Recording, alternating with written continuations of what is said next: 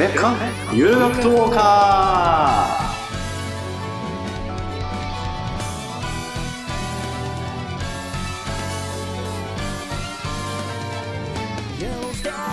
ーごきげんよう。さて今回も始まりました。別館ゆる学とウォーカー。えーこの番組はゆる言語学ラジオをはじめとしたゆる学とラジオ8番組にフィーチャーし、これらの番組をお楽しみのリスナーに向けてお送りする公認非公式の情報番組です。いろんなチャンネルがあって全然置いてないよという多忙なリスナーにも、ゆる学とラジオを最近見始めたけど他にもいろいろあるっぽいぞみたいな駆け出しリスナーにも案内役として紹介できればと思っております。この番組は YouTube と Podcast で配信中です。オープニング曲「メイドバイネイド銀河のオーベルテューレ」とともにお送りしております、えーナビゲーターは私ゆるむし学徒のアントレとゆる医学用語学徒の裏級の。2人でお送りしております。よろしくお願いいたします。ます。まあ、さてさてそんなわけで、はい。い、よいよ第2回ですね。第2回。もうね長いこと続いてますけどこの番組も。そうそうそう、うん。もうね。ツッコミ不在の今日 まあいよいよこうねなんか気持ちも新たにね、新たに。第2回ということで、うん。気分も一新して新しいスタジオで、はい。ちょっとね、収録をしておりますけれども、洞窟ですかここ。ここはそうですね、洞窟ですね、どうやら音が反響しにくい洞窟らしくて。らしくて、うん。うんうんまあ少しでもね音質が良くなればと。ポッドキャストでお聞きの皆様にも快適な音質でお届けできるように、ちょっと新しいスタジオで試してみております。さて、次回はどんなスタジオになることやら、もう変わるの。交互 期待。ではではよろしくお願いします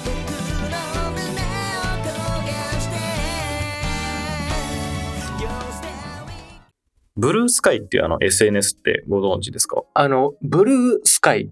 ブルースカイって言ったっけ、うん、いや、いや、合ってます。合ってます なんか、あの、ブルース会かと思って。あああ、あの、ブルース・リーのことをブルース・リーっていうみたいな感じですね。の、ゆる生態学ラジオで、はいはいはいブ。ルース効果の話をした回があるじゃないですか。あれのことかと思いました。あそうあブルース会ね。なるほど、なるほど。のことかと思いました。じゃな違うのよくて、はいあの、青い空青い空の意味のブルース会の SNS。SNS 始めたんですよはいはいはいおー、あのそうなんですね。そうです、そうです。あの、うんうん旧ツイッターみたいな形の、まあ、使える SNS をちょっとやり始めて、うんうんどうやらあの招待制だったらしいんですけど、最近あの、まあ、みんな招待制がなくなって誰でもログインできるようになったと。なりましたい、ねう。ことで、まあ、せっかくだしなんか流行ってるらしいしやってみるかと思ってでアカウントを作りましてはい。何喋ろうかなと思いつつも、うんうんまあ、とりあえずあのゆる学とハーツ別館の,、はいあのレオさんとか、はいフォローしつつ、はい。あのゆる言語学ラジオのはい。堀本さんにああ、の堀本健さん。うん。フォローしてみたんですけど、はいなんとフォローバックいただきましああ、てフォローバック。ありがたいあの、限りで。大物から。あの大物からあの自分の利益になりそうな人とは仲良くしてくれるタイプの、あ、なるほど、なるほど。冗談ですよ。いやありがたいことにあのフォローしていただきまして、はいはいはい。まあ、いつ外れるかどうかヒヤヒヤしてるんですけど。外れるの？外れるのかな？外れないと思うんですけどね、うん。まあありがたいことに。なるほど。あれのアイコンってはい。蝶々なんてご存知ですか？あ、蝶々ですね。そうそうそう。であの羽の形とか見てると、はい。どうやらモルフォ蝶モチーフにしてるっぽいっていうのが分かって、で最近ね僕あのツッコミどころが多いんですけど、はい。あのアニメとかであの蝶々のデザインとかあるじゃないですか。うん。あのりますね。出てく。るシーンとか、はいはい羽ばたいてるシーン。すっごい違和感を感じるんです。はい。違和感を覚えるってことがあって。なんでかっていうと、はい。あの標本にされた蝶の形をしてることが多いんですよ。標本ってあの羽の形がよく見えるようにちょっとあの、はい。整整えてるんですよね整列させてて。実実際に飛んでる時の羽の重なり具合とかはちょっと違うんですよ。あ、なるほど。そうそうそうで今回はそのブルースカイのはい。アイコンは天使されたものになっていて、ほうほうほうほう。あじゃあモルフォ調の天使からデザインはい。をモチーフにしてるんだなっていう、妙にやたら解像度の高い解釈をしてしまったっていう感じですね。じゃあ、アイコンの蝶々は死んでいる。いや死んでない。あのあれはしん死んでるな。よそうなんだ。うん。知らなかった。かあでもあの一番かっこよく見える形っていう風に捉えられたらいいですし。っこよく見せるために死んでいるんですね。これこれこれ。よくないよ。はい。ではまあそんな話がありつつも、えー早速初めのコーナーに行ってまいりましょう。厳選ゆる学徒セレクションベスト3よいしょ。えーこのコーナーではうん過去1ヶ月に配信されたゆる学徒ラジオの動画でアントレと裏級の2人が特におすすめしたいと思った珠玉の3本を紹介するコーナーです、はい。今回は1月14日から2月17日までの期間の動画を対象としております。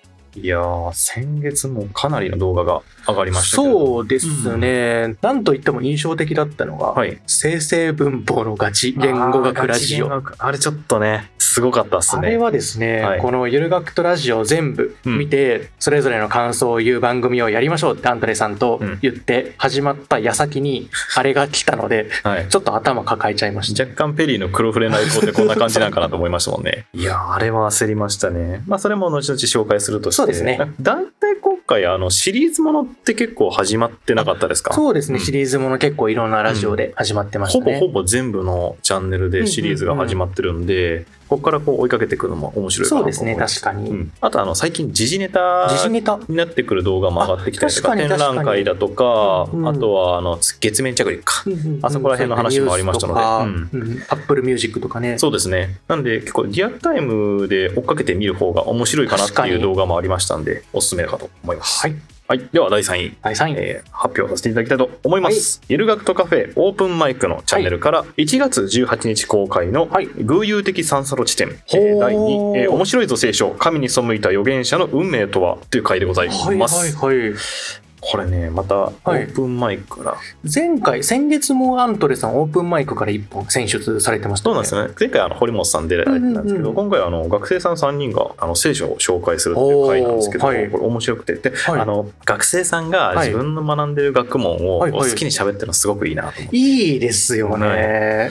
で真ん中のポールさん、はい。あとそのおそらく後輩さんかな、この2人の方とバチャバチャしながらね、聖書の楽しくやってる姿を見てすげえほっこりしたんでこれも。僕も学生の頃やりたかった。と思って。あー、いいですね。うん。うんうんうん。でちょっとこれおそらくなんですけど、はい。一回あのゆる学とカフェにお邪魔した時にトールさんに一回お話しさせていただくことがああって、そうなんですか。いや本当にねあの方はい。学生さんと思えないぐらいあの博識な方で、へー。うんかつ熱意のある方だったんで、はいはいはい。ぜひぜひこうあのお話聞いてみたいなと思ったところうん。この動画が上がりましたので最高じゃんと思って。いいですね。いや、はい。ゆる学とカフェってうん、やっぱりいい場を作ったなって思いますね。ね。そうやっていろんな人との出会いがあったり、あの出会った人が自分たちで話したいことを世に出せるチャンネルがあったりとか、ですね。うん、なかなかそういう場ってありそうでないので、うん。うんうん、これは本当いい場所ができたんだなって思いますね。ですね。あれすっごい良かったです。はあ、なるほど。これが私の第3位でございました。ありがとうございます。では、えっ、と、僕の方も第3位発表したいと思います。第3位、ゆる哲学ラジオの2月3日の回。はい。逆張り旅行、観光地繰り所を避けたい人は、富山が絶対おすすめという回ですね。なるほど富山。富山。これ、この回、はい。アントレさん雑談会だと思ってませんこれ僕雑談会だと思ってました。と思って聞いてるでしょう、はい。これね、概要欄見てもどこにも雑談会って書いてないんですよ。えあれ雑談じゃないんですか？え これは哲学会です。絶対。あでもなんか最近哲学ってなんだろうって思い始めたら 何でもいや何でもありって言ったら平田さんに刺されそうな気するんであれですけど。そっかあれ哲学会か。哲学会かどうかわかんないけど、雑談会とは言ってないんですよ。いやあれ雑談です。あれは雑談です。まあ雑談会じゃないと、とりあえずうん。思って見てみると、哲学の番組ではい。富山の話をするって一見、はい。番組の趣旨を外れてるように見えるじゃないですか。まあ普通に日常の会話かなと思いますよね。富山って哲学なの？ってなっちゃうと思うんですけど、なるほそこをあえ はい。て取り上げてるっていうところに、平田さんがど、うん。とにかく富山の魅力を伝えたいっていううん。思いの表れだと思うんですよ。あなるほど。それはもはや哲学だと。哲学だと。なんかゆる言語学ラジオでも、はい。言語学の話じゃないけどどうしても今日はこの話がしたいからうん。小林増川理論の話をさせてくれみたいな回があったじゃないですか。ありましたね。であの回とかもやっぱりすごく面白かったんで。盛り上がりますもんね。そうそうそう。それだけ俺はこの話がしたいから今日はこの話をさせてくれっていう回は絶対面白いんですよ。面白いんですよだから哲学の話を聞きたくて、うん。ゆる哲学ラジオを見に来てる人で、うん。あ富山の話は哲学じゃなさそうだから今回はいいかなってもしスルーしてる人がいたら絶対損してるんでね。富山の回は見てほしい、うん。本当にあれ聞くと富山は行ってみたくなるし確かに。住みたくなるし。本当そうなんですよ。そう、うん。だしもしかしたら富山は哲学かもって思います。えそれはない。それはない。なかった？ない。あれ？なかったか？それはないかもしれないけど、多分僕の、はいえー解像度が低いためかもしれないとも思い始めてきました。ここはちょっと皆さんのご意見も聞いてみたいところですね。はい。という。ところで第3位、えー富山会でした。はい。ありがとうございます。では、アントレの第2位。はい。えーゆる民族学ラジオのチャンネルの1月28日公開、はい。えー虫師全話解説緑の座を。交渉文芸研究の視点から見ると第1話の虫師解説会でございます虫師解説待望の。待望の待ってましたよ本当にうん。前回はその虫師を紹介するはいあの回がありまして、で前話解説していくかという話になって、はい。楽しみにしました本当にやってくれてありがたい限りですねめち。ゃくちゃ僕虫師大好きなんですよで僕も黒川さんと気持ち一緒なんですあの、はい新しい虫師が出てこないコンテンツが枯渇してる状況でこれは見る気はねえなであの前話公開されてたんですよ YouTube であ、YouTube で。あ YouTube で第一期が一挙配信やってましたね。一挙配信してたんですけどただおそらくこの配信されてる頃にはもう終わりか終わりかけになってるかもしれないんでちょっと見れないんですけど、はい。とはいえ、はい。見直しますよね僕実は虫師のアニメは見たことなくて、ですね。うん、ででも今回ゆる民族学ラジオを見るにあたって、あ虫師ちゃんと見ときたいなって思って YouTube でちょうど見れたんであとあ Amazon プライムでも見れるんそうでよ、ね、ですすね。Amazon プライムだとあの1話無料で見れますんで、気になった方いればこの動画を見る前に1回そのそうそうそう。Amazon プライムか何かで、えー1話あの無料のやつ見てもらってから見るとすっごいねいいよかった。あれはね虫師も倍楽しめるし、うん。ゆる民族学ラジオも倍楽しめるようになるしそうなんか嬉しかったです。嬉しかったです。あのやっぱり黒川さん熱が入ってるのは面白い。かね、しかも黒川さんの民族学的な知識を使って読み解いていくっていう解説もいいんですけど、それ以外に普通になんか物語を鑑賞する目線みたいなところからうん黒川さんの視点みたいなものが現れてて、そうそうそう。それ自体が普通に面白いんですよね。すげえこんなに見てるんだそうそうそうそうそう。思いました僕本当に。でね僕も結構虫の目線から見てみるとあこれってこの虫と似てるところあるなっていうのもあるんでそこあもね楽しみにしつつあ。あ、じゃあちょっとアントレさんにもやってもらえますかい。やー鑑賞するね 鑑賞しちゃうからねで何かしらですねあの虫師、うんあの私の目線も公開できればなとなるほど。次回が楽しみな回でごいざいましたやーいいですね。はい。はい。はい。では、えー僕の方の第2位。はいこちらは、ゆる天文学ラジオ。天文学ラジオ1月25日と2月1日の隕石を扱ったシリーズです。おー隕石シリーズ。隕石シリーズ。この回ね、はいはい。何がいいかっていうと、はい。聞き手の藤井さん、あ藤井さんね。前からすごい素敵な方だなって思いながら見てたんですけど、なんかこの回見て僕めちゃくちゃ藤井さんのこと好きになったんですよ。えー、それはまたなんってでいうので、はい。まず最初の導入が、えーウミガメのスープの問題からだったんですよ。そうですね。藤井亀のスープでしたっけ？あ違う。藤井亀のスープの次か。の次です。そうかそうかそうか。藤井亀のスープって公開収録でうんやった藤井さんが出題するウミガメのスープの問題のうん次の週にこれをやってたんですけど、越山さんが用意してきたウミガメのスープ問題に藤井さんが答えるっていうところから始まるんですよね。ウミガメのスープっていうのはあのイエス・ノーで答えれるような質問を出題者に繰り返してヒントを引き出しながらこう推理をしていくみたいなまあ、クイズ一ゲーム。見こう起こりなさそうな不可思議な状況をね説明するために。っていうのを推理していくっていう遊びなんですけれど、藤井さんがこのウミガメのスープがすごく好きらしくって、うんうん。うん、星山さんからあ今週はウミガメのスープを持ってきましたって言われてややったーってウミガメのスープだって 言ってるのがこうすごい心底本当に喜んでる感じがして。でも喜んでもらったら越山さんもなんか嬉しそうでしね。そうそうそうでそこを見ながらいいなって思ってて、でクイズが終わった後に、今回は隕石の話をしますって言ったら「やった隕石だ!」って言ってね。そこもそのテンションで喜ぶ乗せられとるやんって 藤井さんそんなに隕石好きだっけって。だったんですけど、そのもう同じテンションで喜んでる藤井さんがとにかくなんか可愛らしいって言ったら、あの失礼かもしれないけどすごく魅力的に見えて、うん。でそれでまあ藤井さんが隕石嬉しそうに話聞いてるなって思って次のはい。週に行くと、うん。今度大きい隕石が地球にぶつかるとこんな怖いことになりますっていう越山さんが言ってて藤井さんがガチで怖がってるんですよ。いや怖いって言ってましたね。先週あれだけテンション上げていた隕石藤井さんでが。これだけ怖がってるっていう。人変わってんのかこれがね本当にすごくいい反応で。いい反応ですうん。本当に、うん。その本気で隕石を怖がってる第2回を見た後に、うん。もう一回第1回に戻って、はい。隕石で喜んでる無邪気に喜んでる藤井さん見ると そこもねまたもう一度ギャップを楽しめる感じがあって。この時彼はまだ知らなかった 隕石の恐ろしさを。そうそうそう。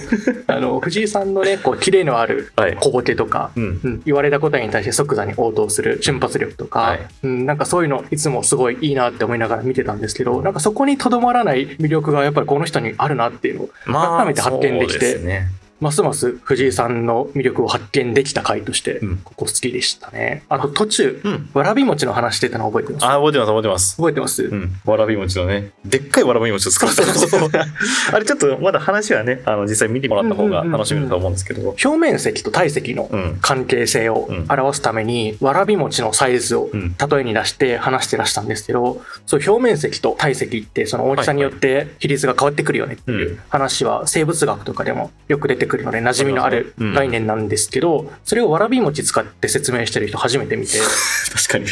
でも今までで一番わかりやすい説明だなって思ったんですよ。まあ、間違いないですね。だあの、大きい、あの、わらび餅作ると、はいあの、使うきな粉の量が、あの、余っちゃうっていう話ですよね。そそうですね。だからうん本体の大きさに対してきな粉がたくさんつかないので。味がなくなるっていう話をしてて、めちゃくちゃその実感しやすいんですよね。そうですね。まあ、大体なんかこう、北陸の生物は、体が大きくなりがちって説明しすぎですけど、うんうんうんあれはね、わかりやすい。そう。あの説明かなり目から鱗というか、確かにあ、この説明があったんだって、うんめちゃくちゃわかりやすいなっていうので、そこも感動したので、うんしかもエピソードとしても面白いし、うんあれは、羨ましいとともに悔しかったですね。なんか自分もこういう説明できるようになりたいなって、すごく思えて、はい。うん、なんか越山さんのお話も当然面白いし、うんそれに対応する藤井さんの魅力もすごく発揮されてた、いい回だなって思ったので、おすすめの全2回のシリーズでございます。ぜひ、でっかいわらばり餅、作りましょう。作りましょう。やりたいですね。じゃあお待たせいたしました。はい第1位の発表でございます。えーゆる言語学ラジオチャンネルから、はい。えー2月3日公開、3日。はい。エピソードを持って話す遊びがエスカレートした結果という回でございます。あれか。あれ。あれかあの、堀本さんと水野さんがね、はい。大分旅行に行った時の、黒島先生と。いろんな先生方と一緒に行くっていう話。と室越さんですね。そうですね。元古典ラジオの、うんはい、の方とね、大分旅行行った時の思い出を語るという話なんですけど、うん。なんかね、ああれはずるいね。あれひどかったあね。れひどかった。あの、何がとは言いませんが、はい。あまりにもひどすぎて爆笑してました、僕ずっと。あれはうん。本当に。なんかゆる言語学ラジオっていろんなこう学びがあるチャンネルじゃないですか。で、まあ何かしらこう、まあ分からないな難しいなと思いつつも、うんうんうん。何かしら一個のこの話すネタが、そうですあの身にねつけられるみたいな。うんうん。これも何も身につけられない。本当にね。本当にね、実際ちょっとこれ見ていただきたいなと思うんですけど、はい。まあ要約するとあの堀本さんは結構盛りがちというそうね話をするときにエピソードをつい持っちゃうみたいなね、うん。盛りすぎてなんかわけわからなくなってるんですよね。なので今回のその雑談会、はい。この回に関しては、はい。あの随一の,、はい。あのファニー会だと思ってます。そうですね、頭すっからかんにして、はい。あの笑い転げることができる回ということで、これはねあの他のゆる学とラジオの中でも唯一無二ぐらいのあの、はい。笑いが起きた回でございね学びゼロ笑い100っていう笑い100回でしたね。ですね。うん。なんでそんなパラメーター捨てぶり間違えたんやっていう感じになってますけど、でもね本当にうん。あれ聞きながら、よくこんな話がポンポン出るなってびっくりしましたね。ね。よくあんなに喋れるなと思って、そうずるいね。あれはちょっとうね、ん。それこそこの1ヶ月間で、はい。どの動画が一番おすすめかなっていうふうに思ったんですけど、こんなんずるいやんと思った回です。そうです。ねなんか人に勧めていいかはわからないけれど、一番インパクトがあったっていう意味では間違いないです。ですね。はいありがとうございます。ね。あの、ぜひ見ていただければとそうで思います。す。ね。あれは、うんうんここから見ても、はい。まあまあ、この人らわけわからんなって思って楽しめる回だと思ってそうまので、ですすね。確かに、はい。いや、こんなね、あの、わけわからんことを話せる友人って、なかなかいないじゃないですか。そうですねうんそういった点でも、あの、二人の間柄がよく見えるという回でした。はい。はい。ありがとうございます。では、僕の方も第1位を発表したいと思います。はい。第1位はですね、えーゆる言語学ラジオ2月6日、ガチ統合論の営みを外観する4時間半樹形図まみれの回です。おー。同じくゆる言語学ラジオから。そうですね。アントレさんと同じくゆる言語学ラジオから、えー再生時間4時間半という、超対策ですね。一番やばい回をね、やばい回ですね。あの、アントレさんが持ってきた1位も、はい。ゆる言語学ラジオ1やばい回だと思うんですけど、やばい回ですけど。僕も別の意味でゆる言語学ラジオ1やばい回を今回持ってきました。ですね。今回のこの、討論、見ましたけど、はい。それでもやばかったです。やばいですよね。うん。あの、やばいしか出てこないっていうのは、僕自身がその話を理解しきれなかったっていうのもあるし、うんうんうんやばいの一言しか出ないぐらいの衝撃だったっていうのもあります。でも、あれ、まず島村先生うのされた準備の量も膨大だと思うんですよ。あの分喋るのって、はい10倍以上の時間かかると思うんですよ。うんどんだけね、あの効率よくやっても。はい、資料もきっちり用意しそうてですねどこを話してどこを省略しようかっていうのはものすごく悩んで決められてると思うんですね、だから本当に一流の研究者の先生があの念入りに準備をしたうん。動画でさらに聞き手の水野さんもうんつどつどそこまでの内容を分かりやすくまとめてくださったりとかあの噛み砕いて説明してくれたりとかですごくその生徒役としてもう抜群のパフォーマンスを発揮されてるし、で動画の編集クオリティも高くてそうなんですよ。あの、図形がね、出てくるんですよね。話の中で。はいで、図形見ないと理解できないんですけど、多分図形書くのも理解してはできない。そうなんですよね。だから編集スタッフの方が生成文法をきちんと一から勉強して、うん樹形図を正しく書けるようになって。バッチリ編集でその樹形図をうん。要所要所に挿入してくださって、見やすい動画に仕上げてくれてるっていう、なんかものすごい奇跡みたいなそうですね。出来の動画、4時間半あって、本当ね、内容も濃いから、うん。あの見通すのは大変なんですけど、頑張って見るだけの価値が本当にある。うん。あれ無料で見れるって他に絶対ないので。ちょっとした大学の授業を2コマ3コマ分ぐらい見た大学のぐらいのね授業を多分あれ1時間半の授業4コマプラスアルファぐらいの多分情報量だと思うんで。エキスギュッてしてますよね。ねえ。あんなの無料で見れるっていうのはゆる言語学ラジオだからこそ実現した、そうですね、うん、ものなのでぜひ見てほしいですね。で僕はあれ見てうん。あの細かいところで、はい。あの理解が及ばなかった部分はもちろんあるんですけれどそれでも今までで一番生成文法ってこんな感じなんだなっていうのが分かった気持ちにうんうんとりあえず慣れたんですよ、ね。おおすごい。そこがすごく大きかったな。逆に僕はあの全然もう分からんなと思いながらあぐらかいて見てましたけど。それでもね、うんうん。あのちょっとあ生成文法ってこんな感じなのかなみたいなとか、僕とかは結構あの生物のあの進化とか分岐分類の分岐とかのあの構造を言い換えれば二次元なのかなとかいうふうになんかちょっとしたね共通点みたいなところもあの見かけることできて面白いなと思ったんであれはねあの理解しないにしても見てみるのめちゃくちゃいいことだと思います。あの生成文法ってこんな感じかなって頭で。うん。なんとなく思ったこととかを今喋っても大丈夫ですか？もちろんです。なんとなく頭の中でこうかなって思って分かりやすくなったのが、えーっとこれ生成文法って数学とか物理に似てるなと思って数学とか物理。うんうん、まあなんかちょっとあの論理学とかそこら辺も入ってきますもんね。っていうのがですね、うんあの数学者のポアンカレの言葉ではい。ポンカレ予想のポンカレですか？ポアンカレ予想のポアンカレの言葉で、えー数学とはうん異なる対象に同じ名前を付ける技術であるっていう言葉があるんですよ。数学とは異なるものに同じ名前を付ける技術である。ほう。つまりどういうことですか？一つ一ついろんな異なるものが存在するんですよね、世界には。そこから共通点を見つけて、うんそこにあの名前を付けていくっていううん作業が数学の本質だって言ってるんですえー、あ共通点を明確にするというか。例えば、はい。みかんが5個あって、うん。りんごが5個あって、はい。それぞれ全然別の現象じゃないですか。別のものですもんね。別のものだし、現象としては全く別物で、うん何の関係性もないんですけど、5っていう数字がはい。共通してると。その共通してる5っていうのを取り出して、5っていう名前を付けてるんですよね。それが数学ということそれがまず数学の本質で、でこの時取り出した5っていう要素って、それ自体は見ることも触ることもできないじゃないですか。そうですね。すごく抽象的な概念になってるんですよね。共通点取り出すっていうのは。うんまあそういう抽象的なものを取り出すっていうのが、えー数学の本質。だからですね、生成文法っていうのもいろんな言語の事象があるところから、そうですね。この要素とこの要素はここで共通してるなっていう共通点を取り出してくるんですけど、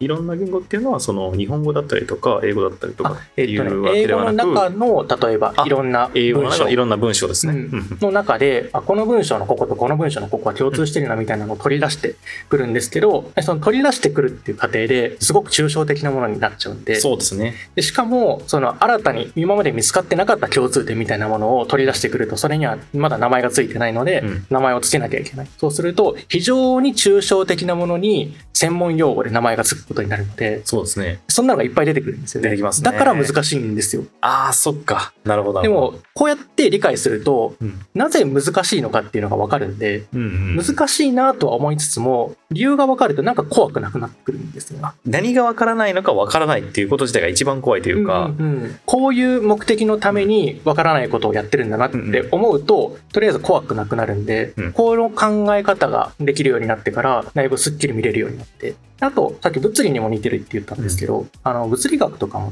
例えば、なんか昔ケプラーがうん惑星の運動をうんケプラーの法則っていううん法則で表したりとか、ガリレオがピサの斜塔から物を落として、重いものも軽いものも同時に落ちるっていうのを発見したりとかはい。あったと思うんですけど、それぞれまた別の現象じゃないですか。そうですね、うんどちらも天体とね、なんか浮いてるようなイメージありますけど。うんうんでもニュートンがうんこれは同じ方程式で両方書くことができるって発見しましたよね。そうですね。あの、運動方程式。運動方程式で惑星の運動も物体の落下も記述できると。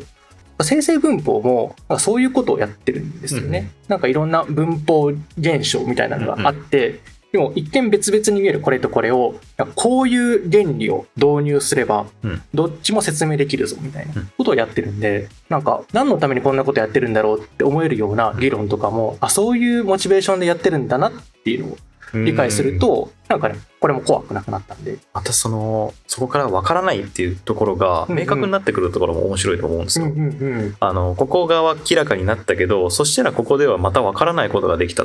でもそれでもその分からないものが何なのかが分かっているのでそれをさらに新しくねあの抽出していくこともできると思うかなっていうのも面白いとこかなと。そうそうそうそう。僕的にそのまあ一応理系だったんで、はいはい。あんまり言語学というものに興味は持ってなかったんですけど、これ見て、はい。共通点っていう意味のはいはい。あの見出した、まあ、感覚的にですけどやっぱり理系の人でもこれ見てみると面白いところあるなっていう、そこもねそうですね。こう共通点としてピッと取れるのかなっていうふうに思いましたし、もうかなり理系っぽいことやってるから理系の人の方がハマるんじゃないかなっていう。確かに。うん。なんか堀本さんとか多分生成文法向いてそうだなって見ててましたね。というところで、はい。はい、えーっと裏級の1位は今回生成文法会でした。おはようございます、はい。さて、えー我々のベスト3いかがだったでしょうか？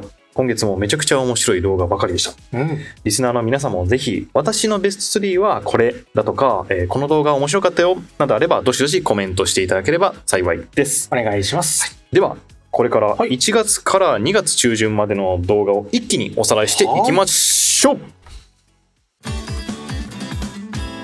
決算。忙しい人のためのゆる学とウォーク決算。決算。はい。このコーナーでは過去1ヶ月のゆる学とラジオを全番組一気におさらいしていきます。はいほとんどが1時間超えのゆる学とラジオ。はい全部終えてないよという多忙なリスナーでも、えーこのコーナーを見れば、はいざくっと概要を把握できること間違いなし、うんえーこのラジオ見てなかったけど面白そうと思っていただければ幸いです。はい集計期間は1月の中旬から、えー2月の中旬までです。はい。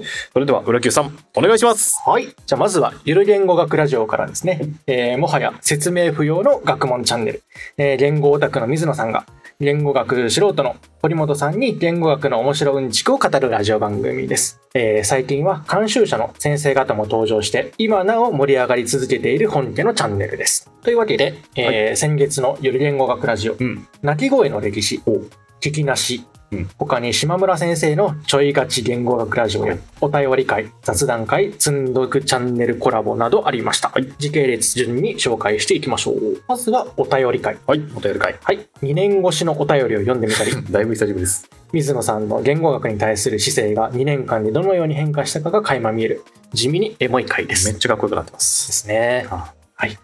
えーその次が、積んどくチャンネルとのコラボ企画。新しいチャンネル出ましたね。はい、うんえーバリューブックスの飯田さんが登場して、うん飯田さんが読んだ本から、えーうんちくエウレカクイズを出題しています。これがね、もうどの問題もめちゃくちゃ面白くて、クオリティが高い上に、紹介された本も読みたくなるっていうう素晴らしい回でしたね。一つえー一粒で二度美味しいか。一粒で、はい、はい二度美味しい素晴らしい回でした。はいでさらにその次、鳴き声の歴史。はい人が鳴くっていうことが、どのようにうん文化の中で変遷してきたのかうんっていうのを、鳴き声のオノマトペを紐解いていくことで解き明かしていこうという回であります。あーふわーですね。某議員のね、ボーギーのね。某議員のね、あの鳴き声についての印象も変わること間違いなしの回ですね。で、その次がですね、聞きなしを取り扱ったシリーズ。うん聞きなしというのが、うんまあ、あの、法法華経とか法華、経に聞こえる。ウグイスが法法華経とか、古樹系がちょっと濃いとか、ちょっと来い。古樹系みんなわかるかな？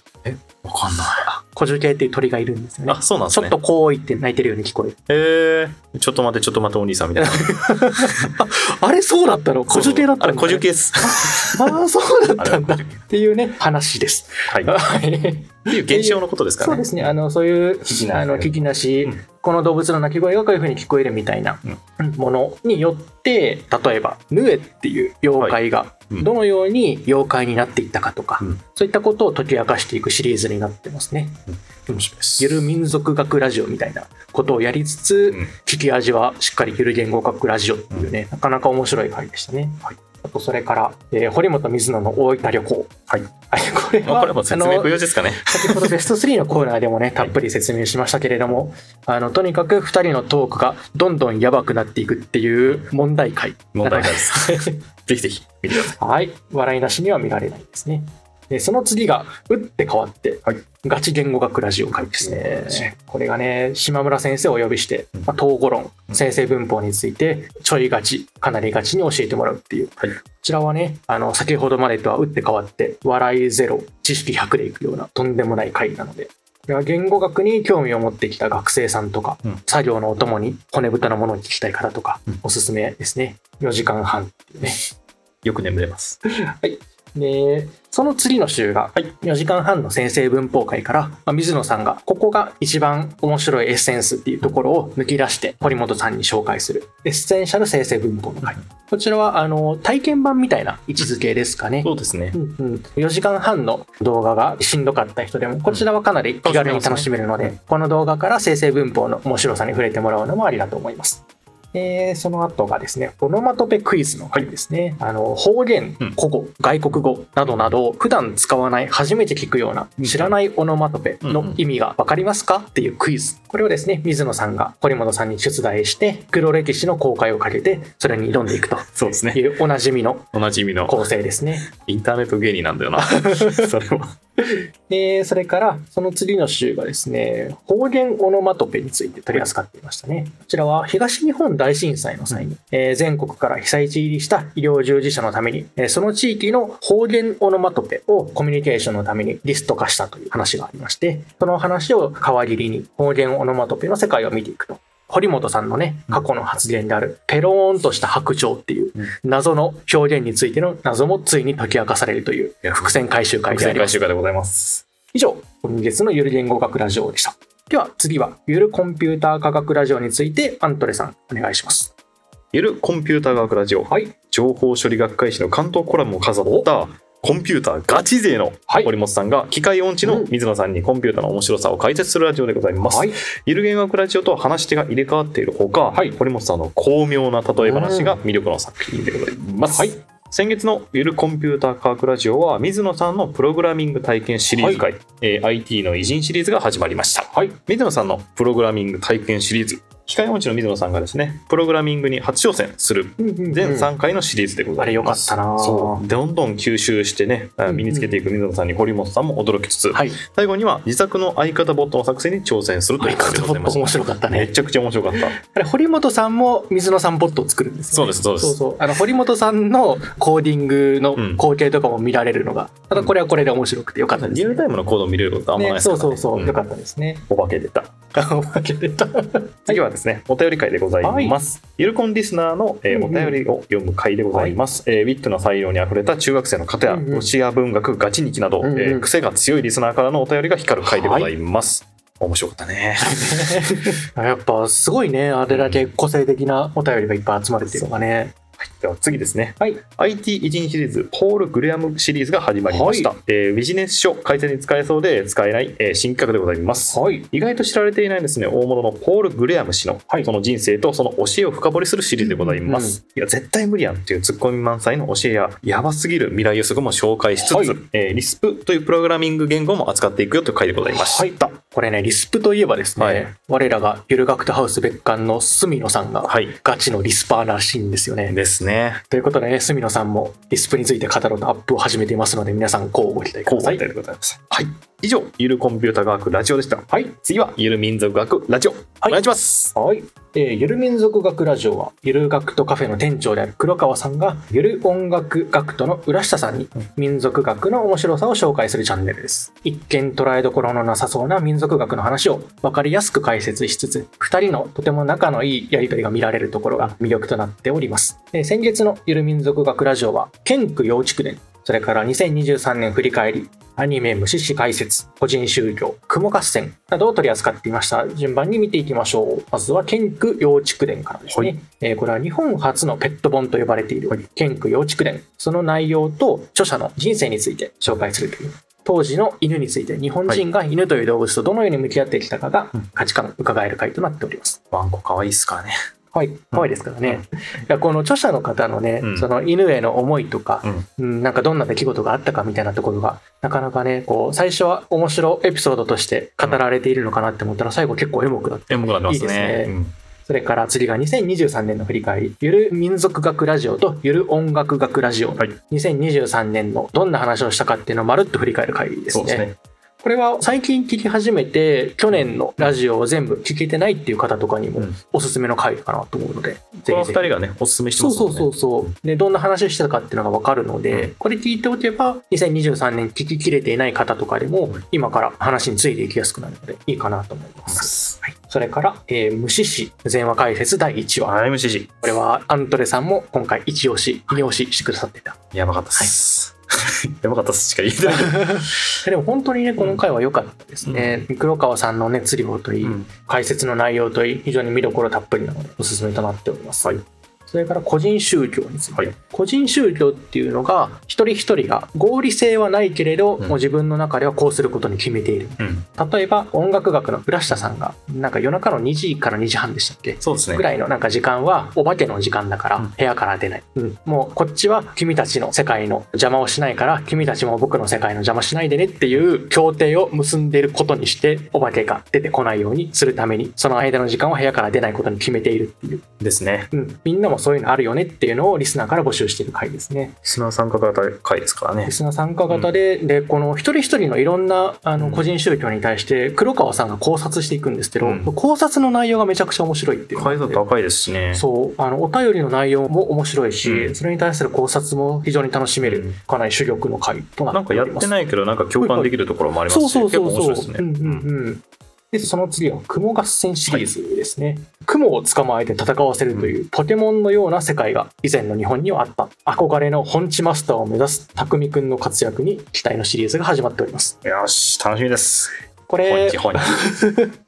これね、冒頭とラストに茶番というか、うん。そういうのがあって寸劇が入ってて、あれも面白いんで、あれね面白いですね。というわけで、ゆる民族学ラジオでした。では、ゆる音楽学ラジオ、アントレさんお願いします。はい。えーゆる音楽学ラジオ。はいチェロ奏者のえー浦下さんがい民族学の黒川さんに音楽学の楽しさを教えるラジオです。はいなんとなく敷居が高そうなクラシック音楽ですけれども、浦下さんの解説によって楽しみやすく、親しみやすくなるラジオでございます。えークラシックだけじゃない音楽も解説するので、音楽に興味のある方はぜひぜひ。先月はですね、浦下さんのプレイリスト公開会、2024年の抱負、Apple Music クラシカル合唱幻想曲の解説、打線を公開する会が公開されました。はいこれずついっていきましょう。えー、浦下さん、黒川さんのプレイリスト、音楽プレイリストを公開する回です。はいえー皆さんはどんな基準でプレイリストを作ったりしますでしょうか、はいえー二人の個性と、えー基準、えー仲の良さが楽しめる回となっております。この回のうん黒川さんがやばくて、はい。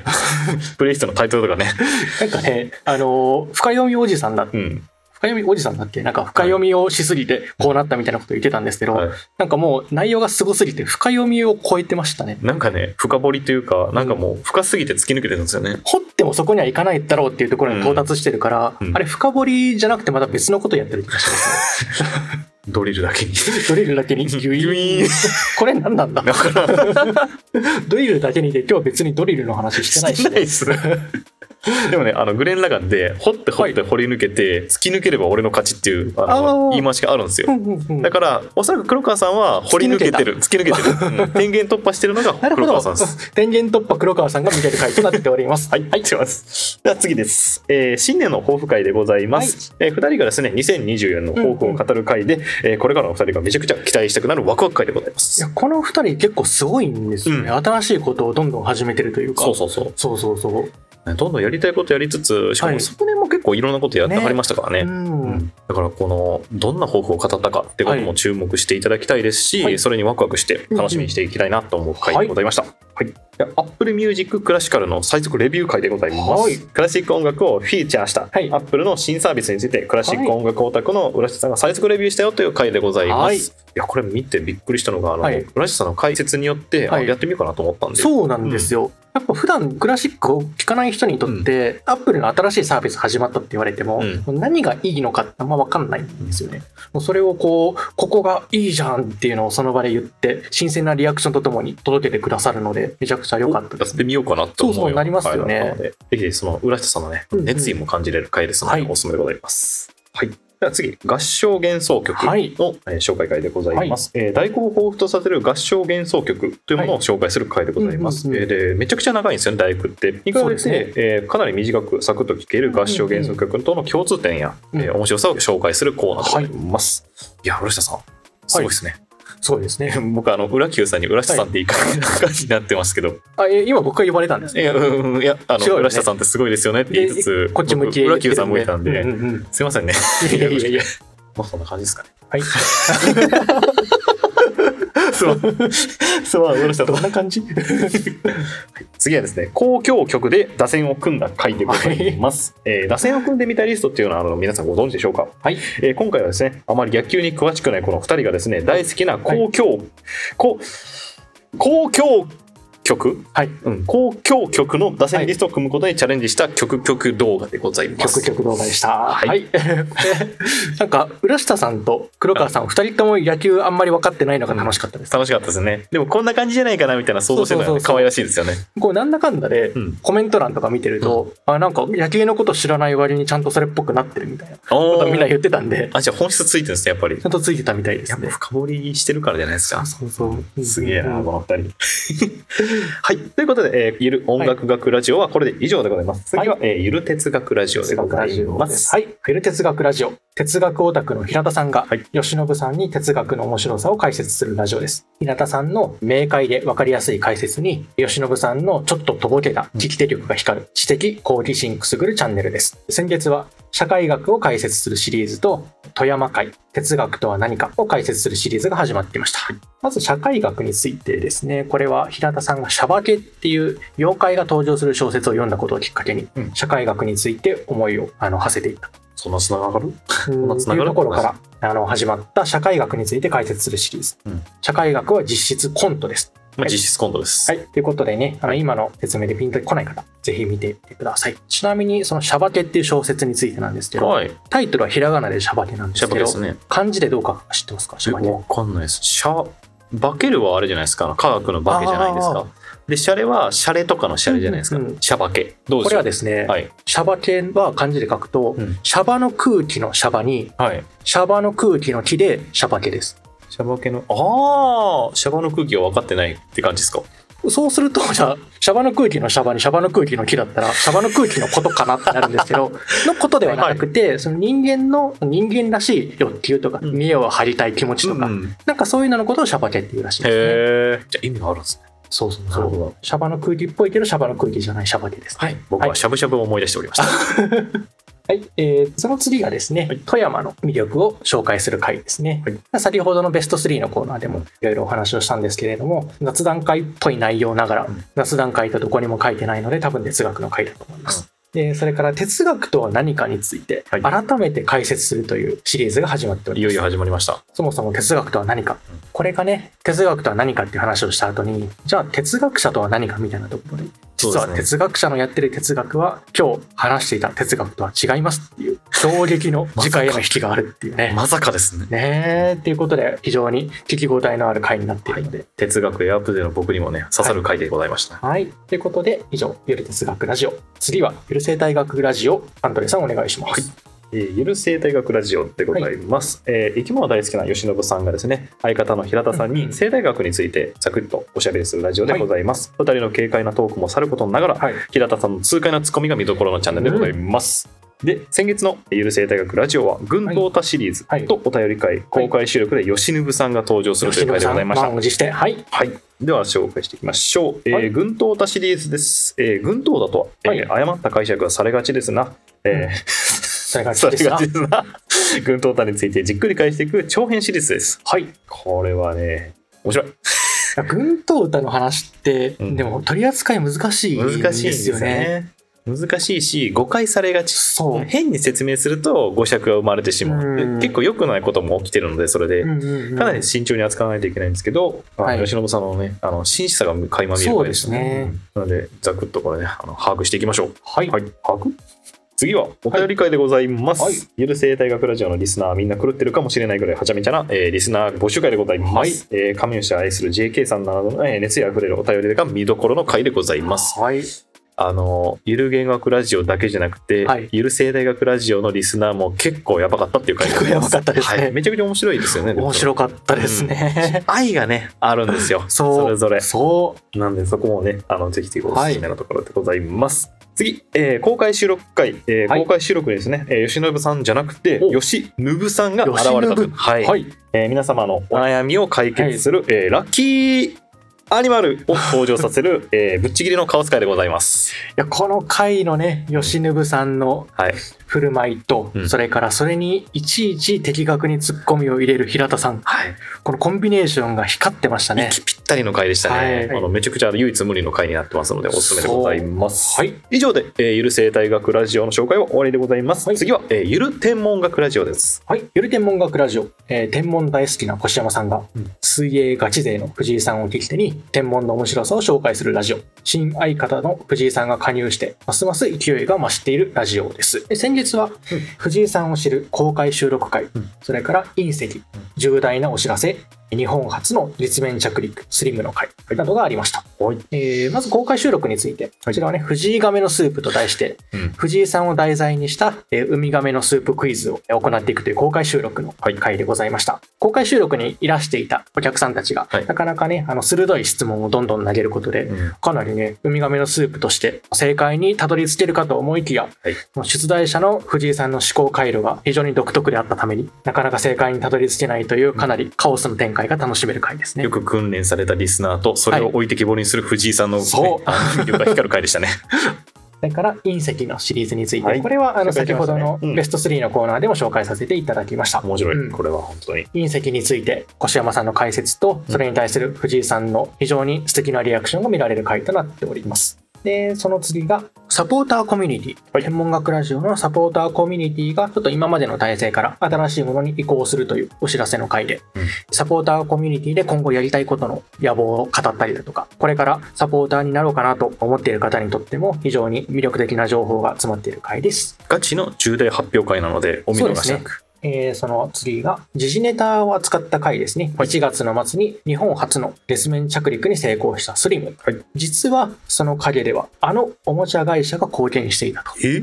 というなかなかねびっくりな回で、2人がねベイブレードで遊ぶ場面が見られたりとか、で実はねおもちゃ会社の貢献が、うんまあ、越山さんの人生とも関わっていたとかそういったエモさもありさも感じるたりと。ん、す。なかなか見どころの多い回でございます。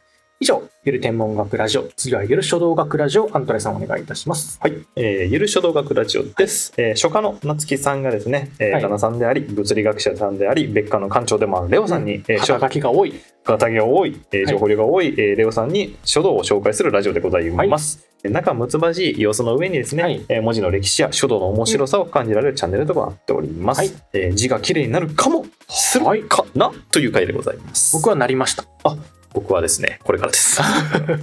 さて、先月のゆる書道学ラジオですが、はいえーゆる学と書き初め品評会、はいえー楷書今昔物語、はいえー夫婦の字はどうなのかな？ご定石展覧会、勤労フォント会が、えー公開されました。はいえーゆる学と書き初め品評会でございます。正月からですね、続いている書き初め品評会の最終回でございます。はいえー書き手の心理を、えー読み解く夏木さん、はいえー堀本さんの解像度がですね、高くてね、なかなか面白い回となっております。プロファイリングが始まりました、プロファイリング始まってね。なんであの二人ね、あの解像度高いんですよね、本当に。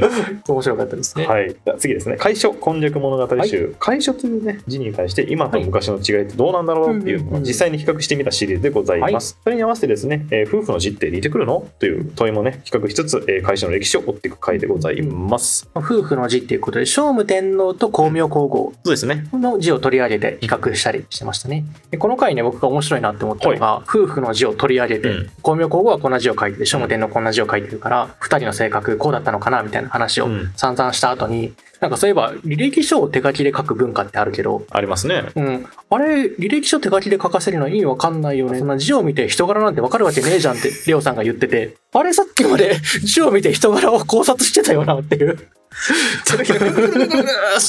あたりもね、非常に見どころとなっている。面白い。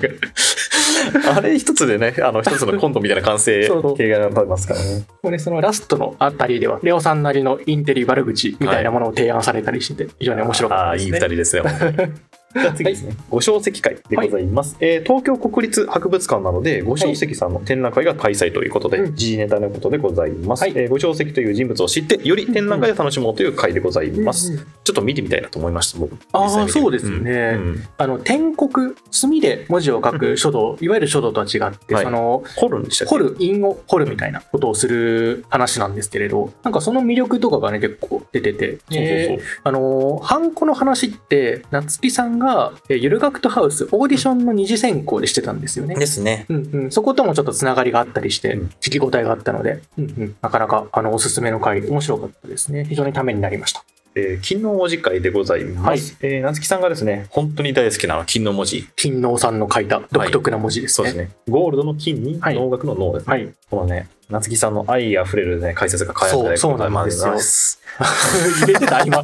入れてたかな愛のある解説が、ね、輝く回でしたね。輝く会でございました。で実際うん。画面にね金能さんの書いた文字とかうん出してくれるんですけど、確かになんかフォントっぽいというかデザインフォントっぽい、結構ポップな感じですよね。そう感じがあってその夏木さんが心を奪われるのが分かるなってわかるいううん感じでしたね確か卒展でした卒展にはい卒展であのそれもチャレンジされたということそうで。そうそういや、この好きなんだなと思って。まあ確かに本当に可愛らしい文字ですからね。ねで本当はこの回ね勤王会じゃなくて揚州八海会のはずだったのがああ、勤王について語りすぎてうん揚州八海の話は次回にしますってなったっていうぐらい愛の溢れてる回でしたねですね。以上で、えーゆる書道学ラジオは終わりでございます。はいえー次はですね、ゆる学とカフェチャンネルを紹介していきたいと思います。浦和 Q さんお願いします。ゆるがくとカフェのチャンネルは、はいもともと、えーゆるがくとハウスのチャンネルだったところ、えーゆるがくとカフェのチャンネルとして、えーリニューアルオープンしたものになっております。はい東京池袋のゆるがくとカフェの日常を切り取った動画、カフェに行った人も行ってない人も要チェックでございます。はいえー先月のゆるがくとカフェチャンネルでは、オーナー堀本健が初めて厨房に立つ様子や、えー店長黒川さんへのサプライズプレゼント、2月のイベントを紹介する店長と副店長。堀本さんと黒川さんによるアウトドアトーク、はい。それからカッシーニの感激さん。うん。カシカンさんによる限界修論トークのイベントの様子。などなどが公開されております、はい。えーでは次はゆるがくとカフェオープンマイクチャンネルアントレさんお願いいたします、はいえーゆる学とカフェオープンマイクチャンネルです。ゆる学とカフェに閉店でしたお客さんも利用できるスタジオで収録したラジオが聞けるチャンネルでございます。はいえーいろんな方々のですね、ディープなお話が聞けるので、定期的な要チェックお願いします。はいでは先月はですね、えー12月の売上報告会ということで、スタジオレンタルのキャンペーンを行ったのどうなったのかっていう会ですね。あと、偶有的サンサロ視点。はい。にの先ほど紹介した会が行われております。で、カシカンさんをですね、呼んで、はい。えーハルビン旅行の魅力をお伝えするといおう、はい、イベント告知の動画が上がっております。そして、ここからですね、はい。藤井さんが聞き手となった藤井レンタルの会が広がっております。えーゆるスポーツ科学の、えー有酸素運動と無酸素運動何なの、ということを書いてした会。と、イベント告知動画です。大喜利大会をすると大喜利大会いうのがありましたので、告知動画が上がっております。これ実際告知動画の中で大喜利やってるんですよねですね。で、その次がですね、えーゆる水泳トークといってね、競泳経験者のね、3人の方で藤井さん交えてお話しするという回でございました。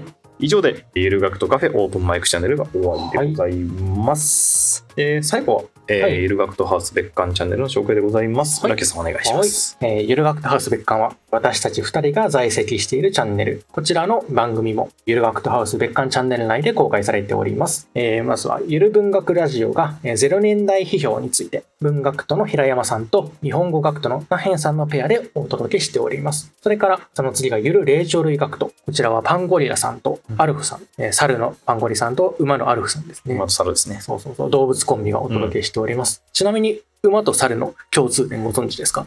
どちらも四足歩行？まあ、猿は微妙に二足っぽい歩き方するのもいるとか あるんですけど、はい。実は「お」と「さん」がつく。お馬さんお猿さんって言える。他の動物言えないんですよ。おじさん？おじさんはね、字じゃないから。そっか。別に字字の人をおじさんって言ってるわけじゃないから。お兄さん？に、ああ、いや、まあそこね、ちょっと覗いてない動物なんでいや動物か これ動物じゃないかな。行くと、なんかお犬さんとかお猫さんとかないんで、はい馬と猿だけなんですよ。他にあげるとして、まあ、強いてあげるならお魚さんがあるかなぐらいっなるほど。ていう、実は人間にとって特殊な、位置づけの動物であることがここから伺えるんですけど、まあ、そんなね、馬と猿の2人が揃った回になっております。お蚕様いたね。あほんまや、おお蚕さん言うね。お蚕さん言いますねあすごい。じゃあ僕も入れてもらっていいですか？本当だ。シャワー。それから、えーゆる学とウォーカー、今お届けしておりますこの番組の先月分がありました。はいそれから、その次の週はゆる文学ラジオをですね、平山さんとパリアダさんの2人で、でアンチ学問のすすめということで、古代ギリシャのルキアノスを扱った回でしたね。アンチ学問っていうあのキャッチーすぎるワードがね、すごい光る回でしたね。それから、その次の週が、はいエモクロア TRPG、ロールシャッハシンドロームをアリス・ケイさんの進行で、アントレさんと僕でプレイした回になってますね。メインプレイヤーは浦家さんで、あそうですね。でプレミア公開されてましたし。プレミア公開で、うんあれね、謎の盛り上がり方をしてましたね。チャット欄が非常にね、みんなが一致団結してて、うん。チャット欄の団結力が面白かったので、ぜひぜひ、あの、今から見られる方も、うん。当時のチャットをリプレイしながら見ると楽しめるかなと思います。古き良きニコニコ動画の空気感を感じることができます。そう。そうで、えーその翌日にはい。連日公開ということで、同じくアントレ裏級による、えーゆるむし学ラジオ、半妙を取り扱った回が公開されております。実はこのね、あのはい TRPG 動画とはい何かしらの関連性があるので、はいどちらも見ていただければと思います。はい。以上、駆け足で紹介していきましたが、忙しい人のためのゆる学とラジオのコーナーでした。はい興味を持ったチャンネルやこの動画おすすめだよという方、ぜひコメントお願いいたします。お願いします。月刊ゆる学とニュース。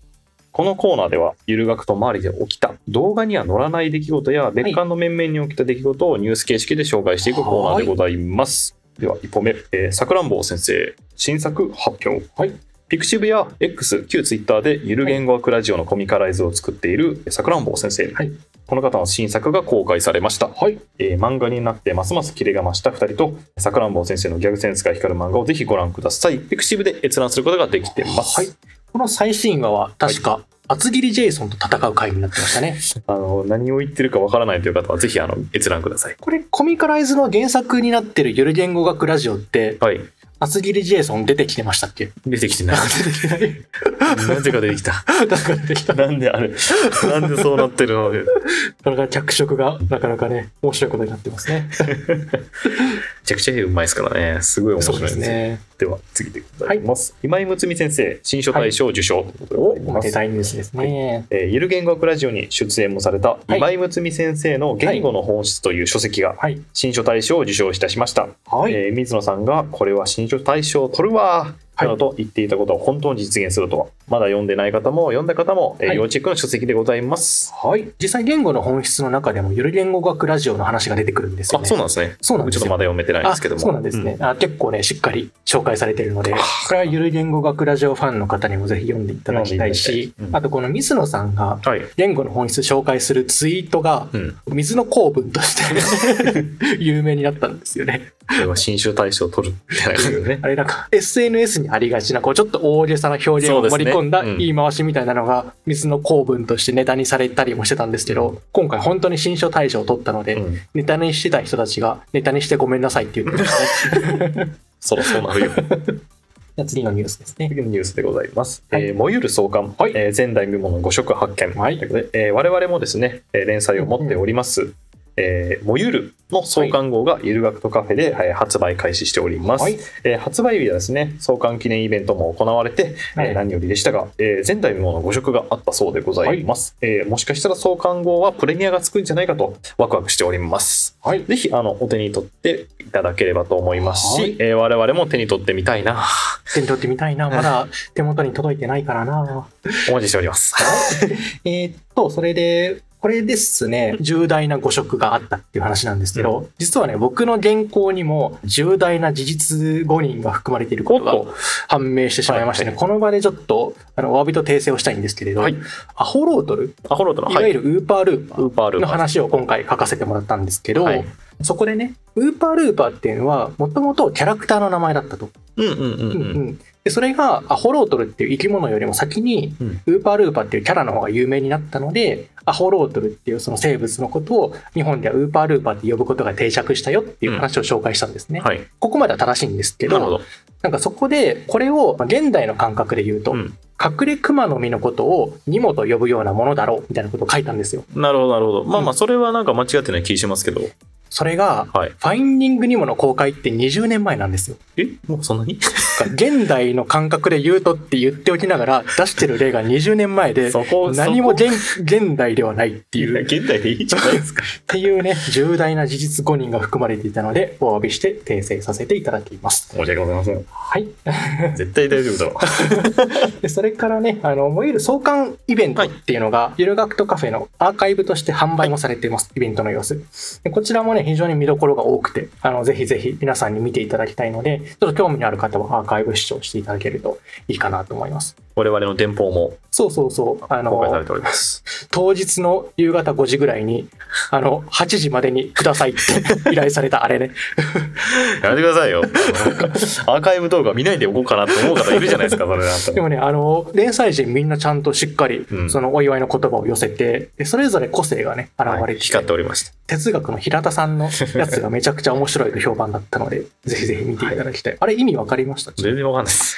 あれ、実は、はい。一人一人連載人にちなんだ言葉が散りばめられてそうなんですか？なんか難解なね、うん言葉が散りばめられた哲学の文章みたいな雰囲気ですけど、実はいろんなワードが散りばめられていて、それぞれの連載人に向けたメッセージになってるっていうものなので、ぜひぜひ確かめてみてください。やべえ、売れピッピですね。うれぴっぴですね。はい次、えー、パゲラさん、キーボード沼にはまる。お？パンダのニュースですね。パンダのニュースでございます。土木計画学ラジオの、えーはいパゲラさんが分離型のキーボードを購入されました。分離型のキーボードってこう右手と左手に分かれて使うやつですね。別館ではですね、スミノさんやレオさんをはじめ、自作キーボード沼にはまっている方が大勢です。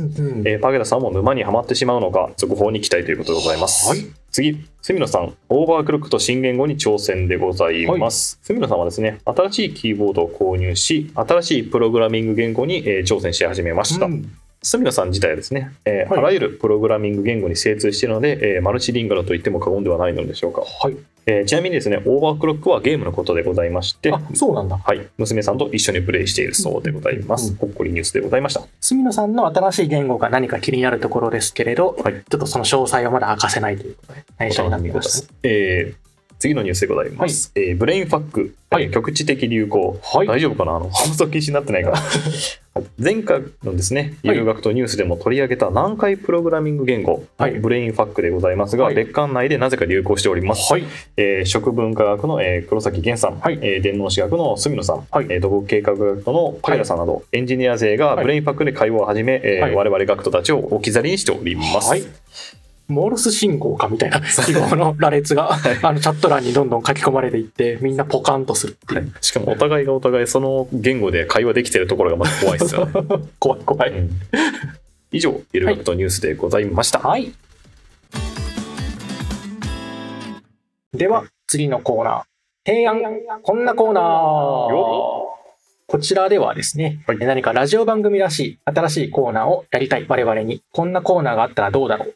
こんなコーナーが面白そう。などなどいろんなコーナーを考えていく企画になっております、はい。あの前回ね、はい。ラジオの最後の方で僕が、えーこんな本とこんなコーナーってこう DJ のスクラッチみたいなことを言い始めたっていうねきっかけになってコメント欄でももうこんなコーナーっていうコーナー名でいいんじゃないかみたいなはい。コメントをいただいたりとか。ありがとうございます。はい、で何か案はありますか？例えば。あそうなんですよ。えっと、僕ちょっと考えてるのがありまして、はい。えーゆとリスナーのコメントを読むコーナーとかどうかなと思っております。いいですね。うん、あの過去のね、ゆる学とウォーカーのコメントだとか、はい。えー概要欄にはい記載されているお便り、応募フォームからのお便りを、えー読んでいくコーナーをちょっと作ってみたいなと。なるほど。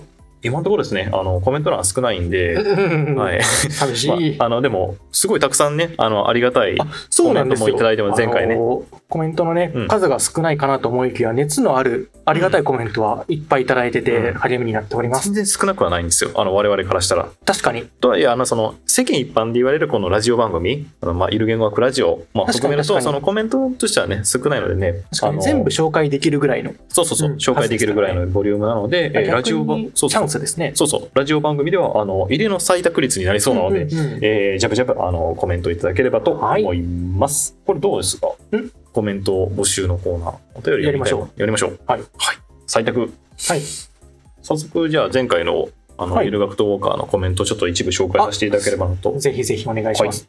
えー先ほどですね、いただいた、こんなコーナーというコーナーでもいいのでは、はいえー実際にはコーナー化しないし、募集もしない架空のコーナーについて企画を考えるというコーナーというコメントをいただいております。いいですね。はい。この実際にやらない架空のコーナーを考えるっていうのを無責任で大喜利ができるから楽しいですね。確かにね、おコーナーを作ること自体を大喜利にしてしまうという。そうそうそう。なんか本当にやるコーナーを考えようってなると、その実現可能性とかうんうん持続性とか、うんちゃんと面白いお便りが集まるのかとか、いろいろ考えないといけないことがありますけど、なんかもう実現しないものを勝手に言おうっていうのは何でも言えるんで、気軽に投稿できて良さそうですね。やっちゃいましょう。はい。あとは、えー前回のね、あの天元突破グレンラガーの下りなんか、えードリルだけにギュイーンというチャンスが感化されているのではというコメントをいただいてあれおります。は僕は後で気がついて痛恨でしたね。いや、別あにあれはの、痛恨ではないと思う。アントレさんはいが天元突破グレン・ラガンにそうですね。ドリルが出てくる話をした時に、このドリルの意味っていうのを深掘りすると面白いんですよって言ってるのを僕がそうなんですねって聞いてて、ドリルで深掘りって言われたらね、ちゃんとそこを指摘しないといけなかったんですよ。いやそんなことない そんなことない、そんなことない。その他ね、あの、鋭いコメントもいただいておりますので。はい。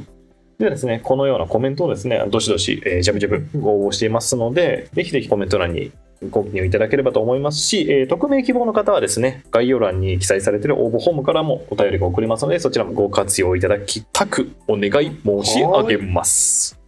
ということでね、早速、こんなコーナーっていうコーナーをやっていきたいなって思ってるので、もう実現するかしないかを置いといて、うんもう完全にネタに走ってもいいので、あこんなことやったら面白いんじゃないの？っていうのは、コメント欄でもいいし、お便りフォームでもいいので、書き込んでいただいたり、他に、まあ、こんなことやってほしいとか、まあ、我々に紹介してほしいお便りとか、何でも受け付けておりますので、おそらく今なら何でも読まれると思うので、よろしくお願いいたします。よろしくお願いします。えー、それではそうですね、えー終わりの時間が迫ってまいりましたけれども、今回も盛りだくさんでしたね。盛りだくさんでしたね。まあ、ちょっとね、あの、見るのも時間かかるかもしれないけど、そうそう。あの、忙しい人でも見れる番組を月1やろうって言っておきながら、尺が前回より長くなってる気がしますね。まあでもね、全部の動画見るよりかは全然、あの、尺収まりますので。確かに。1本4時間半超えたりしますからね。うん。なので、ぜひぜひ、あの、ご覧いただければと思います。では、あの、来月の告知に入ってまいりましょうか。はいえー来月の別館へいる学徒では、えーどのようなことがあるのか、えーざくっとおさらいしていきましょはい。えー、まずね、えー我々ゆる学徒ハウス別館で3月何が行われるか。実は3月は1ヶ月丸々、えー企画月間となっておりまして、はい AI について取り上げていこうと考えております。う。AI。最近世間を賑わせている AI。はい。そんな AI をね、テーマに、学徒から見た AI とは、はい。AI とえー我々の仕事はどんな風に関係していくのか、AI と人の未来について考えていこうっていうね、ちょっと硬そうなテーマなんですけれど、うん。まあ、これを我々なりの切り口で取り扱っていけたらなと思っています。はい。えーまた通常更新のあの今まで週に1本ずつ公開されていたんですけれど、まあ、それプラスのちょっと変則的なスケジュールでいろんな動画普段ペアを組まないようなペアであえて組んでみたりっていうことでねいろんなものが公開されていくのでぜひぜひご覧ください。楽しみ。えーそれから、えーゆる学とラジオ、来月3月どのようなものが公開されるかについては、えー我々は公認非公式チャンネルという、あくまで非公式の立場のため、何も情報を持っておりません。皆さんと一緒に出てきた動画を楽しんでいきたいと思っております。はいでも終わりに近づいてきましたけれども、はいどうですかこの2月の分のゆる学とウォーカー。今回、はい。今回環境が変わって、はい。なんかね、密室に閉じ込められてる感があるんですよ。すねめちゃくちゃ壁に圧迫感があったりして、はい前はちょっと広い感じの開放感があったんですけど、なので、あの、この番組って、そもそも誕生のきっかけの一つに、うんゆる学とリベンジっていう、ですね。あの、うん別館の中で行ったイベントがあって、うんでそこで我々二人のコンビが幸運にも優勝させていただくことができて、優勝したら何がもらえるのかなってワクワクしてたら、はい。ゲームマスターの方から優勝コンビにはラジオ更新の義務を背負ってもらいます。懲役を課されたね。課されたっすね。これ懲役ラジオなんですけど、はい。なんかこの閉じ込められた感がまさに懲役ラジオって感じだなって思いました。ウォーカーを喋りきらないと出られない部屋です。そうですね。まあ、そうですね。あの、はい我々もちょっと楽しんでやっておりますので。もちろんもちろんめちゃくちゃ面白いですからね。楽しんでやってますよ。うん。まあ、なので、あの、ぜひぜひ次回もね、あのご期待いただければと思いますし、はいよりブラッシュアップしていきたいと思いますので、そうそうそう、はい前回あの普通に今月のベスト3とか忙しい人のためのゆる学とラジオとか、うん。そんな適当にコーナー名決めてたんですけど今回せっかくだから、うん。別館ゆる学とウォーカーみたいに頭につけましょうって言って、なんだっけ？えーっと厳選ベスト3とか 決算忙しい人のとかなんかいろいろねそういうのをやってみたんですけど、はい。なんか、それも、あの、来月も続いているのかどうかですね。まあ、あの、紹介動画はね、あのぜひぜひやっていきたいなと思いつつも、あの、タイトルコールもね、あの、こんなのがあればいいよっていうのをコメントいただければと思いますし、ということでね、ゆる学とウォーカー、うん並びに、えーゆる学とハウス別館は、まあ、今後もね、こんな感じで、新しいことを取り入れつつ、様々な動画の公開、それからこの番組は、ポッドキャストでもはい配信をしておりますので、ぜひぜひそちらもフォローしていただけると幸いでございます。はいチャンネル登録、高評価、ポッドキャストのフォロー等々お願いいたします。コメントやお便りも、ジャブジャブお待ちしております。ジャブジャブ。ジャブジャブ。はい。はい。それではですね、エンディング曲、メイドバイネイド朝焼けのシンフォニーとともにお別れいたしましょう。ごぼきげんよう。よ。